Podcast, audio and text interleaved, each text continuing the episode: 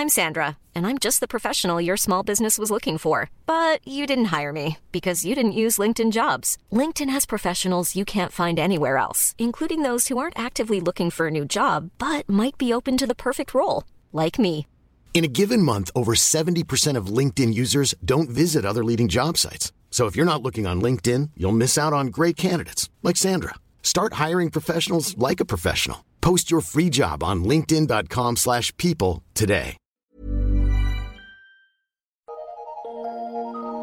Eu sou Mário Persona e essas são as respostas que eu dei aos que me perguntaram sobre a Bíblia.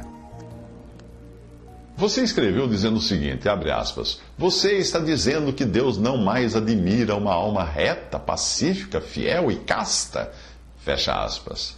Bom, sim, Deus admiraria se existisse tal alma, tal, tal alma, sim, na sua natureza, uma alma reta, pacífica, fiel e casta. Se existisse, ele admiraria muito, sim. Mas o problema é que não existe. A Bíblia fala: não há ninguém que faça o bem. O Senhor olhou desde os céus para os filhos dos homens para ver se havia algum que tivesse entendimento e buscasse a Deus, mas desviaram-se todos e juntamente se fizeram imundos. Não há quem faça o bem, não há nem sequer um. Isso está no Salmo 14 e o mesmo você encontra no Salmo 53. O simples fato de alguém pensar em pecar já é considerado aos olhos de Deus como pecado. É esse o pecado da cobiça, por exemplo. O que é isso? É esse o pecado de imaginar matar alguém, de imaginar adulterar com alguém, de imaginar fornicar com alguém. Uh, e não apenas desejar o, o camelo do vizinho. Né? Não, cobiça inclui tudo isso. Você acaso cobiça? Você falou que é casto, mas você acaso cobiça ter relações sexuais ilícitas? Hum? Isso, é, isso é pecado. Você escreveu.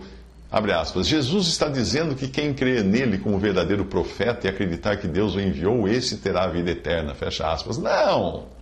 Ele não disse isso quando ele disse: Quem ouve a minha palavra e crê naquele que me enviou tem a vida eterna, não entrará em condenação, mas passou da morte para a vida. Não foi isso que ele quis dizer. Que, que quem crê nele como verdadeiro profeta, e esse terá a vida eterna. Não foi isso. Você não repetiu uh, o verbo do jeito que está na Bíblia. Você repetiu o verbo no tempo errado. Você diz terá a vida eterna. Não, não, não terá a vida eterna. A Bíblia, o Senhor Jesus disse com todas as letras: tem a vida eterna. E não terá. Aí você citou outro versículo do seu jeito, abre aspas. Os que tiverem o bem, os que fizerem o bem uh, para a ressurreição da vida, e os que tiverem praticado o mal para a ressurreição do juízo.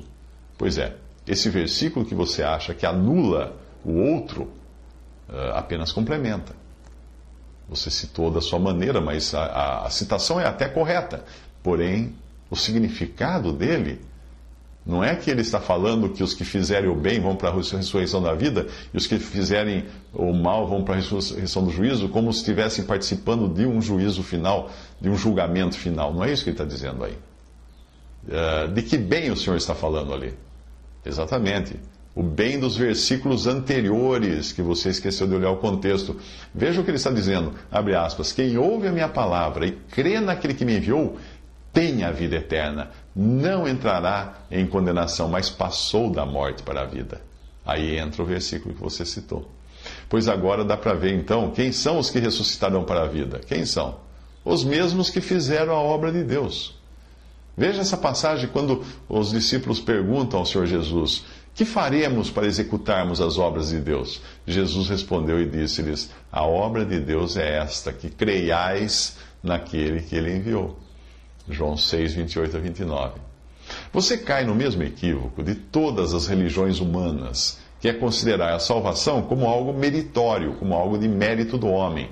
Se eu for bom, vou para o céu, se for mal, vou para o inferno. Mas falta alguma coisa aí, não é?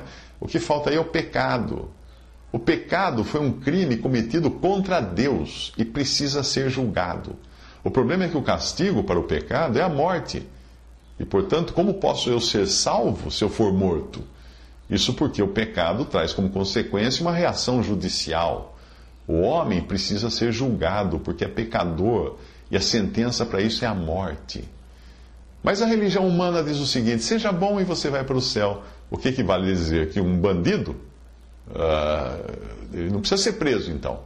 Basta ele fazer boas ações para ele compensar as más, os crimes que ele cometeu. Então, por que prender o bandido, não é? Mas não é assim que funciona na justiça dos homens, né? A justiça dos homens exige uma pena para o bandido. É, portanto, a justiça de Deus também exige uma pena para o pecador. E como essa pena seria a condenação do pecador, aí que é o problema. Se o pecador, para pagar sua pena, fosse condenado eternamente, como é que ele seria salvo? Aí então Deus inter, inter, fez a sua intervenção entregando o seu filho para morrer. O inocente no lugar do culpado, para nos levar a Deus. Aquele que crê em Cristo é justificado pela fé, é tido por justo aos olhos de Deus, pela fé ele está salvo. Outro, uh, outro, outro ser humano, que é Cristo Jesus, Filho de Deus perfeito, Deus e homem, morreu, foi condenado no lugar desse pecador que creu, para morrer por ele. E Deus aceitou essa morte como suficiente, porque ressuscitou a Cristo. Veja, ele morreu para substituir. Ele morreu para substituir. Paulo explica muito bem isso em Romanos 4, leia o capítulo inteiro, mas vamos nos ater apenas ao Antigo Testamento, que você diz que crê no Antigo Testamento. Vamos lá, em Gênesis 15, versículo 3, diz assim: E creu Abraão no Senhor e foi-lhe imputado isto por justiça. Gênesis 15, 3. O que significa isso? Que a fé de Abraão no que Deus disse foi suficiente para ser depositada como crédito, como justificação para Abraão. Creu Abraão e isto lhe foi, lhe foi uh, imputado ou depositado por justiça. Muito bem.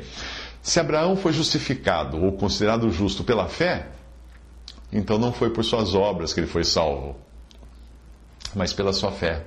E Davi, vamos ao rei Davi. Que obras poderiam justificar Davi do horrendo crime que ele cometeu contra Deus e contra Urias, roubando sua mulher, entregando o homem à morte, e ainda com, com um requinte de, de perversidade ao dar ao próprio Urias a carta que ele devia entregar ao comandante no campo de batalha a carta que mandava que o comandante colocasse Urias na linha de frente e o abandonasse lá pra, sozinho para morrer, para ser morto pelos inimigos. Olha só. O que poderia justificar tamanho pecado de Davi? Mas veja que existe então uma lacuna grande na sua fé. A sua fé atropela a questão judicial do pecado, que é justamente aquela que Jesus veio resolver com a sua morte. Mas você dirá, e a lei? E a lei? E a lei de Moisés? Os mandamentos? Bem, a lei e os mandamentos são placas de contramão que Deus colocou. Uma placa de contramão não salva ninguém, apenas condena. Se todo mundo andasse na mão, tudo bem. Mas a palavra de Deus afirma categoricamente que todos pecaram, todos estão na contramão. Foi por isso que Deus precisou enviar um Salvador. O que Salvador? Aquele que salva. Deus enviou um Redentor. O que é Redentor? Aquele que redime. Se nós fôssemos capazes de nos salvar, de nos redimir a nós mesmos, para que nós iríamos precisar do Salvador? E as boas obras, onde entram? Bem, essas são os vagões, arrastados pela locomotiva da fé. São uma consequência de uma fé genuína de quem foi justificado e salvo por Deus. Mas aí já nem são obras do, do, do crente, mas são obras que Deus faz por intermédio do crente que é apenas um instrumento agora nas mãos de Deus. Veja essa passagem do que escreveu o apóstolo Paulo, porque pela graça sois salvos por meio da fé, e isto não vem de vós, é dom de Deus, não vem das obras, para que ninguém se glorie, porque somos feitura sua, criados em Cristo Jesus para as boas obras, as quais Deus preparou para que andássemos nelas. Efésios 2, de 8 a 10. Então não pense que eu estou jogando no lixo a sua, abre aspas, castigar, castidade, serenidade, cortesia, honestidade, verdade, justiça, coragem, paciência, perdão, caridade, amor, simpatia, fecha aspas, que você disse serem atributos seus. Eu não estou jogando isso no lixo. Eu tô, estou simplesmente mostrando que essas coisas não lhe garantem uma salvação, porque a salvação você pode, só pode obter pela fé em Jesus. As boas obras são ótimas quando colocadas no devido lugar. Tente fazer um trem, um, um, vagão, um conjunto de vagões, que são as boas obras do crente, puxar a locomotiva e você vai ver o que acontece. Ela não vai sair do lugar. É preciso que a locomotiva, a fé, venha na frente. E depois, andar nas obras que Deus preparou para que andássemos nelas.